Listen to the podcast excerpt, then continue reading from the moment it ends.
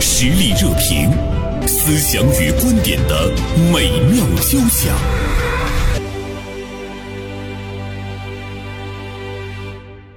呃，今天呢，我们还是说旅游。那在我们今天的节目中呢，一位嘉宾，大连晚报名笔视线今天的执笔人王春燕。那么还有一位呢，是我们大连海外旅游有限公司的董事长刘仲啊，做客呢我们的直播间。我们今天呢，呃，来聊一下我们究竟能够从旅游中获得一些什么。旅游这件事儿，它是一个关乎一个人的终身成长，或者是说更具体一点儿，是这个心灵成长的这个过程，不一定脚在路上就是旅游，有的时候心在路上也是旅游。其实老百姓会觉得旅游嘛，我就是出去玩，开开心心的。看让你们给弄的，又得懂成长，又得懂怎么慢下来，整的挺累的。那么旅游它究竟应该让我们获得什么？我还是想问一下，呃，刘董，是不是文人的这个角度，把很多的事情弄得特别的沉重，是吧？你看刘总就乐了。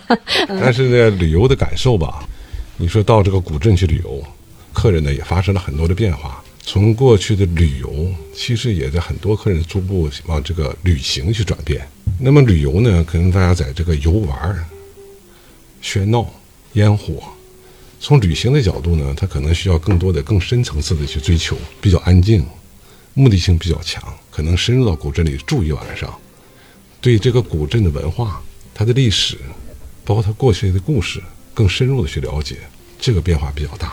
其实这个变化，我们个人从自身的这个角度上，你自己都能够感觉，你对旅游的这个需求是不一样了。周边的那个古镇去游玩的时候，这如果你对它的那那座桥，呃，其中的一栋房子，如果发生了浓厚的兴趣，有人给他讲他的故事的时候，你就会觉得似乎是不一样了哈。如果再跟你说曾经的谁谁谁，还是你心目中比较仰慕的那样的一个大家在这儿住过，你会想说，那我也住一晚上，我是不是能够感受到它的气息？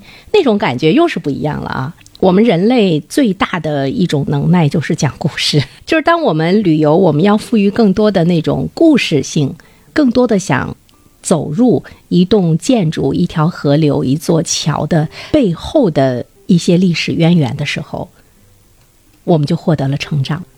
为什么旅游要经常呢？你每经历一次，你可能你心里的感受就不一样。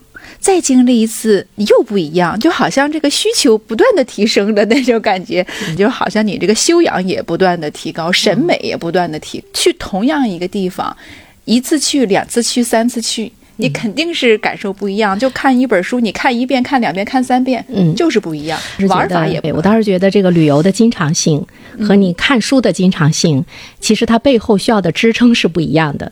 旅游的经常性，你需要有强大的那样一个经济的基础，是不是？刘董哈，比如说跟着您的公司，您主要是海外旅游，我我一遍一遍的去欧洲，我觉得像对于今天大多数的老百姓来说，他的那个经济的能力，他承担不起。春燕，舞哪一次旅游是你的获得印象比较深刻？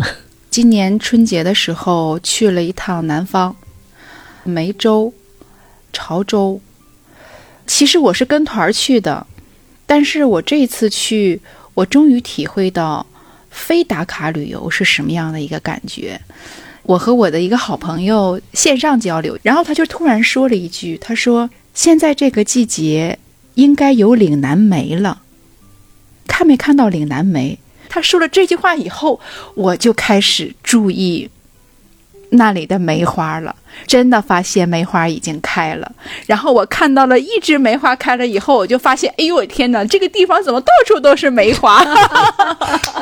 岭南梅名不虚传，太美了，特别香。然后我到了一个民宿。很大的社区小区那个样子，发现他把那个院子打理的真的是江南岭南风情味儿十足，一打眼儿中间就是一株梅花在那儿盛开，吹落的那个梅花正好落在这个树下那个草坪上，那个绿草坪上，特别特别的美。当时我就想呀，要有条件的话，我一定要再来这里，然后在这个院子里住一晚上。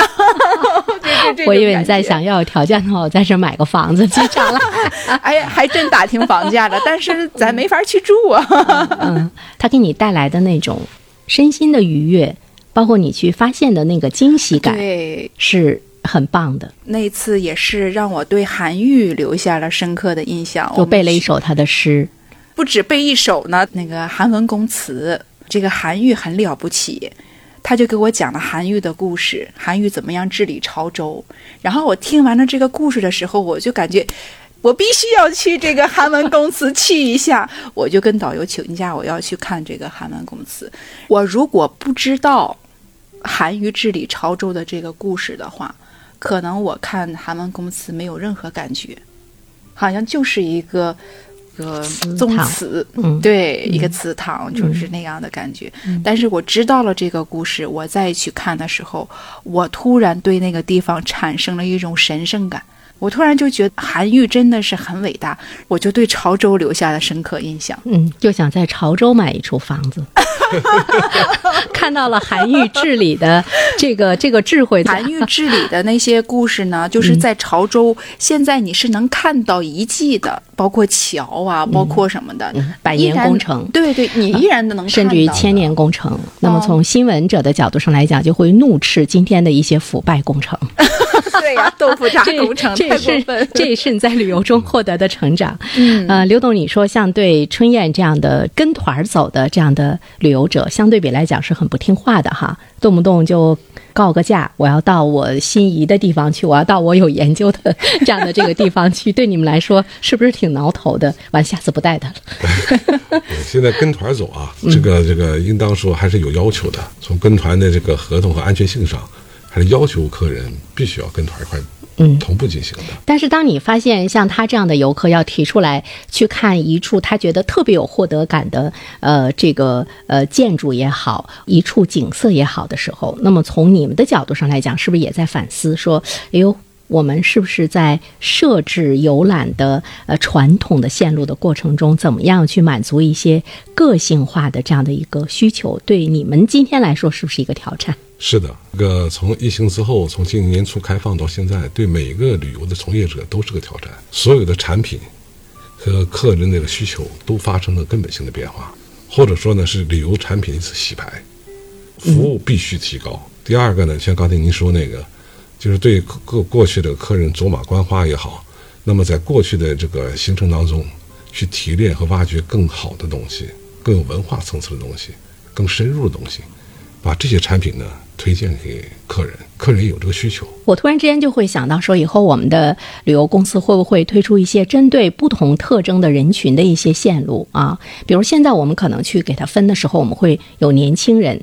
老年团体，或者是那有带孩子的，关注孩子会玩一些什么，像迪士尼乐园啊，包括到我们大连来，什么发现王国呀什么的。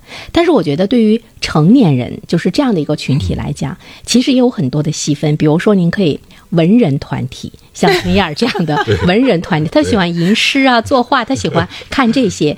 又又比如说没有歧视感啊，比如说大妈团体，当然我们不能叫大妈，我们可以叫中年少女团体。比如他们喜欢热闹，哎，到哪儿都想蹦一蹦啊，跳一跳啊，哈。包括我看到我们这个大连市内。像那个英格石植物园的孙总哈，他也说，哎，这大妈们到了他的园子里面，又想上树啊，又想戴着彩色的这个围巾，又想想采花，又想在鲜花中这个仰卧等等啊，那他们的需求又是不一样的。呃，当然他们这样做是不对的哈。我就是说，就是针对这些群体旅游群体的这样的一个特征，是不是也是你们所研究的一个方向？是的，这也是对我们旅游从业者啊。这个疫情放开之后啊，嗯，自我提升也提出新的要求。对你必须自我提升，要不然你理解不了春燕，你会觉得他有病吗？他。所以我们现在在产品研发上，呃，更多的搞了一些定制产品。哦，定制，定制产品。刚才你说那个符合中年中年人的小孩的一家三口的老年人呢，做了些定制产品。客人有这些需求，或者我们和客人的沟通当中，感觉他有这方面需求的时候，就把定制产品推荐给他，减少了很多他去这个自己去完善这些产品、选择产品的困扰。所以现在呢，我们说五一旅游市场很火爆，其实呢，慢慢的也会卷起来。就是我们看到了很多同比呀、环比的这样的一些数据的这个增长，啊，但是我昨天呢也看到一个数据，呃，其实我们人均的那个那个消费。它并没有增长很多。所以说，五一一种繁荣的景象，它会让更多的人去思考，我怎么样把这个旅游让它，呃，普及到更多的人，让更多的人在他愿意花钱、先花钱的这个领域中多多的花钱。看到那个数字了，人均消费并不高，嗯，跟团游的比例占的很少，更多的是自由行。其实我们大连的周边，包括旅顺，包括我们的东安街，包括这个十里桥桥北俄罗斯桥街，嗯，其实我们大连本身呢，把我们自己的一些产品更好的挖掘起来，呃，也可以给客人提供很多的服务。其实包括我们大连市民，就是我们怎么样在周六周日的时候，我们真正的呢去了解我们这座城市，包括周边的那些风景，它的那种深刻的内涵，我觉得恐怕是需要去研究的一个细分的产品。周六周日可能更多的我们怎么样把本地的居民的这个旅游市场给它启动起来，就让它有获得感。以前就是走马观花，你现在像俄罗斯一条街、东关街，包括旅顺，它很多嗯这个我们大连本地的市民对他很多的深的文化东西并不是十分了解，是。对，可能知道这有个英歌石，这有个旅顺博物馆，对，这里有一个什么塔，嗯，但是呢，在这些老的这个区域当中，很多的建筑非常有故事，对，但是我们从当地来讲的话，我们推广的宣传是不够的，是。嗯，所以说呢，如果把这些故事都给它挖掘出来，我们本地的市民周末时间周边有很多东西是可以看的。对，嗯其实说到我们大连这座城市呢，我觉得你真的说它就是没有文化吗？它就是没有历史吗？其实它有，对，没有问整理。问题是我们没有去挖掘，对，甚至于我们的旅游管理者、旅游开发者，他眼中看不到这些东西。我们很浪漫呐、我们很优美啊，我们是最美的呀，什么什么的。嗯嗯美一定是要由故事来组成的，丰厚的那个那个底蕴是在哪里？嗯就是它的内容是在哪里？你只有让这座城市的人。真正的了解到这座城市的那个美、故事的深厚，它才会有传播力。嗯这个传播力在今天的互联网时代是很大的。嗯这个呢，是我们这座城市需要去想，大家要从旅游中获得什么？我们现在呢，在这个媒体宣传上吧，嗯，更多的我感觉到是什么呢？新建的人文的东西比较多。这个地方新建的什么花园啊、公园啊，这些东西比较多。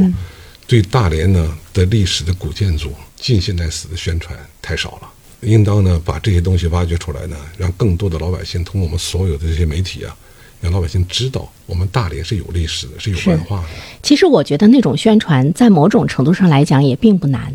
比如说，像刚才刘董说的，我们有一栋建筑，它非常有历史，那么它的历史在哪里？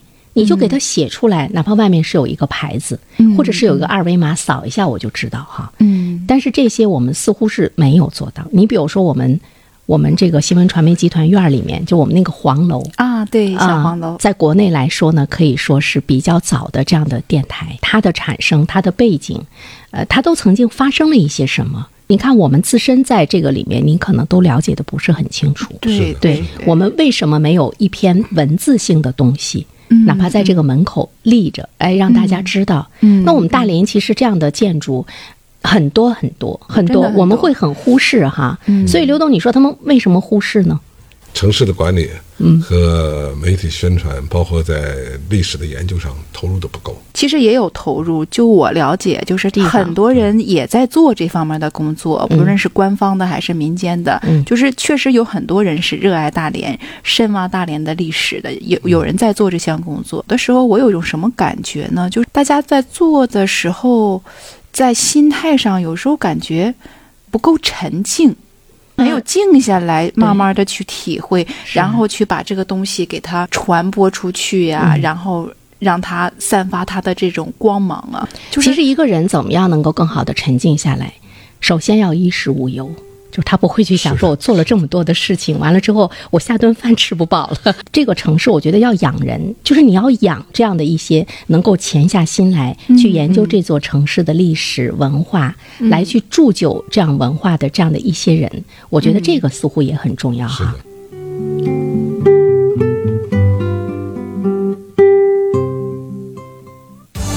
社会热点，传媒观察，穿透共识，寻找价值，实力热评，谈笑间，共论天下事。呃，其实除了我们旅游者，我们主动的要去获得，嗯，像春燕，春燕就是时时的都是要去寻求我要获得什么。我 我记得上次节目春燕跟我说，说我在背诗，哎，我觉得这句话给我的启示特别大。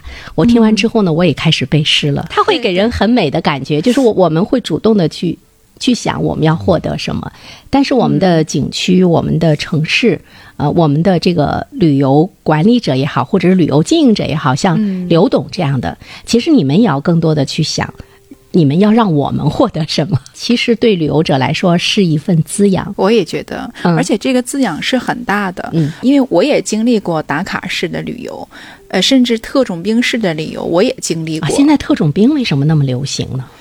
大学生资金上有限，嗯然后还想 多，还想这个多长见识哈，嗯。多开阔视野，那他只能是这样呗，不睡觉，这个不休息，然后抓紧时间把我想看的地儿都给看了。嗯，呃，其实我觉得他这种状态跟现在这种这个社会整个大环境的这种这种氛围和状态很类似的，其实节奏很快，啊，对对对，对特别恨不得一口气吃出个胖子来，就是这种。就是你平时上班的时候呢，你会发现老板不让你睡觉，那么你放假旅游的时候呢，你自己也形成了不让你睡觉的习惯。啊，就是啊，现在这些这个旅游的这各种状态，我自己都经历过，嗯，经历过，然后呢，你就会发现，你自己就会去选择一个你最喜欢的方式。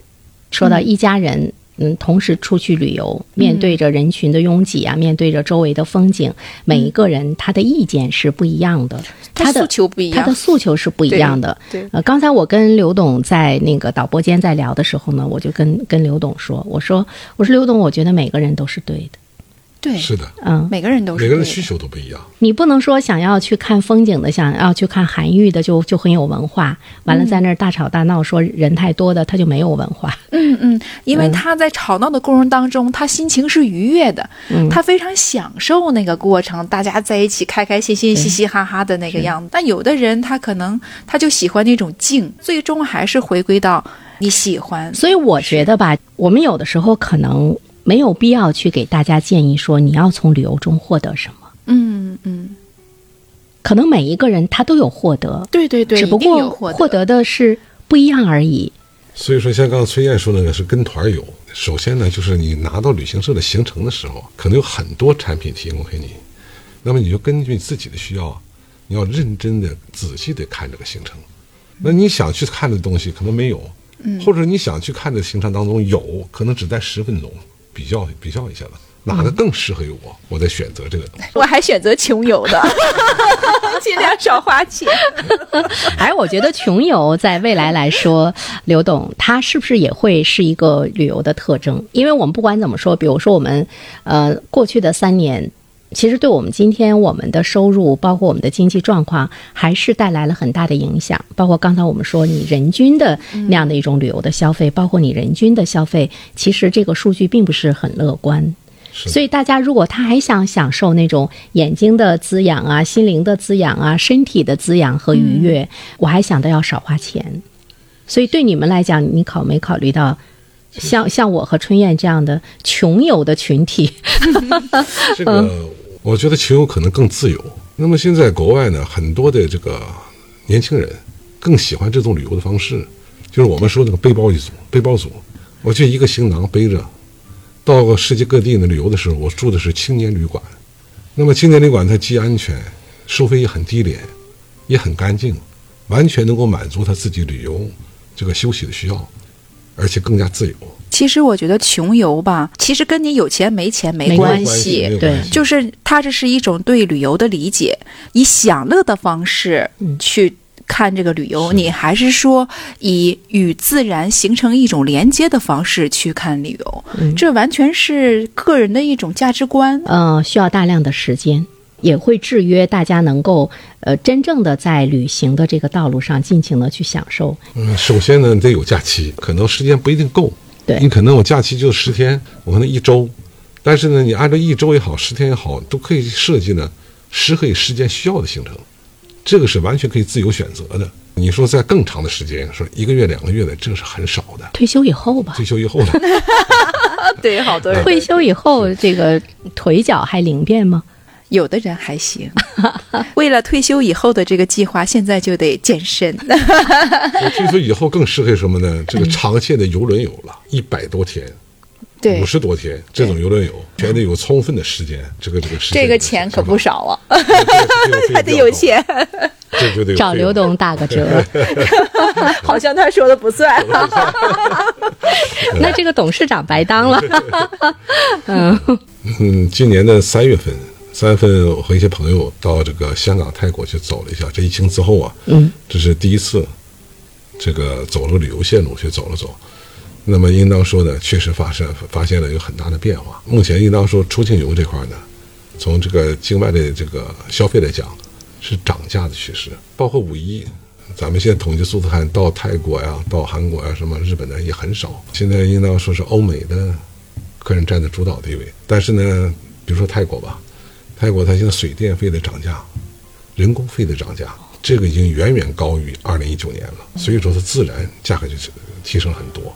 跟通货膨胀有关系。也有关系。说出去省钱，嗯，穷游，现在境外的费用是在涨的趋势，而且涨得很多。那我们先把国内看尽，先把大连看尽。对 对对这个很重要啊。其实你说旅游，它其实就是我们的人生，我们的一生都是在旅游，我们每天也是在旅游，但只不过就是说你意没意识到身边的的美景其实视而不见。这个旅游啊，也是一种这个修行。这个旅行过程当中，你可能放掉了很多的烦躁、烦恼的一些事情。如果手机的信号不好，接不到电话是更好的事儿。对对经常会有这种感觉，就是平常工作还没什么事儿，哎，到你休假出去旅游的时候，这事儿可多了，全来了。呃，它是一种那种现代社会的那种科技绑架。那么出去到一个新的环境，那么对自己的整个的身心呢，也是一种修行和修炼。呃，如果能够静下心来沉浸过去的话，沉浸在目的当中，嗯，那是更是一个修行的提高，对自己那个心理上、思想上都会有些变化，对身体更有好处。不同的人可能在旅游中，你能够看到自己。比如说，我们会说，不管是人生也好，还是我们的旅游也好，你见天、见地、见众生、见自己，就是真的你你见到了你自己。我觉得其他的获得可能都是次要的，最重要的获得就是你看见了你自己。刘董，你曾经在什么样的一瞬间，你你看见了自己？就是在旅游的过程中，你突然之间觉得，哦，我是这样的一个人吗？你要说有这种体会，就是到以色列，嗯，以色列那地方呢，看似那些我们都认知道的什么哭墙啊那些旅游景点，按照我们以往的习惯的人比较多，但恰恰那个地方人也不少，但是大家都非常的静，非常的安静，就他被震撼住了。被震撼住了。嗯包括他这个宗教的一些文化，那个时候找到自己的感觉了，我非常喜欢这个地方。啊，那你那个时候找着自己什么了？很静，沉下来了，什什么想法没有，一片空白，就是好像从来没有过这种经历。放空，从来没有过这种经历。嗯，因为过去呢，虽然是看了很多书，看了很多这个媒体的东西，对于那块儿这个以色列的发展、它的历史、它的文化呢，了解的还是不多。嗯，或者说呢，被一些片面的这个宣传呢，也做了一些引导。其实他们那个民族特别不容易，特别不容易。对，所以说呢，沉浸在那里面后呢，感受的非常深。嗯，所以在以色列的感觉是非常深的。嗯，你突然之间那一瞬间，你也会觉得很渺小，是的，是的，嗯，好像自己一下子放空了，而且你你很享受那个感觉，是吧？是的，是的。哎，我确实有这种体会，就是当你真正放空的、真正投入进去的时候，确实就看不见自己了，自己就太渺小、太渺小，如一粒微尘。所以我们就说你，你去见天地的时候，其实就是让你有一种敬畏。嗯，对，这种敬畏，它在我们的生活中，其实你是需要有的。我为什么我们有一些人，你会看到他那种胆大包天，或者是你会看到他无无视生命、无视社会规则、无视道德规则，就是他没有那种敬畏感没。有敬畏感，呃，刘董说他去以色列看到那个哭墙，知道他们民族的不容易。其实你会感觉到，你跟当地人比较起来，你会觉得你你很幸福，有没有那种感觉？是的是的刘董哈，你会觉得，首先我们在和平的一个国家，在和平的社会中，你能够享受到很多你觉得已经很正常的那种日常，但是在当地呢，你会看到似乎他们没有。这个时候你就有一种怜悯，悲悯心升起。悲悲悯心升起，就经常有悲悯心升起。你说他慢慢的，他是不是就就善良了呢？净化心灵。对，嗯，其实从事这个旅行社和旅游行业啊，是很幸福的事儿。这一辈子一直在旅行当中，而且你见到了更大的天地，是的，不同的异域风情。是的。不论是你看到文明，还是看到那那种贫穷，它对你都有撞击。我觉得，当你看到比我们更文明的地方的时候，呃，我个人的感觉哈，可以看到一个趋势，你会说我们的国家可能在五六年之后就会是今天的这个样子。我们说十几年前出国旅游的时候，比如到一些发达国家，哎，感觉到非常的好，非常的现代。但是现在如果再出去的话，这种感觉不强烈了。我们现在见的比他们还好，这种反差感受是非常深的。觉得它也能够给你带来一种自豪感。是的，所以说呢，如果鼓励大家多出去看看的话，开阔视野，会更好的提高自己。我觉得他也是一个很好的一场爱国主义的教育。是的，是的。好的，再一次感谢春燕做客我们的直播间，感谢呢我们海外旅游有限公司的董事长呃刘仲做客我们的直播间，跟我们再一次呢谈了谈旅游。哎，真的是每一次谈都不一样。一样如果明天这个孙霞还要谈的话，我还陪着他。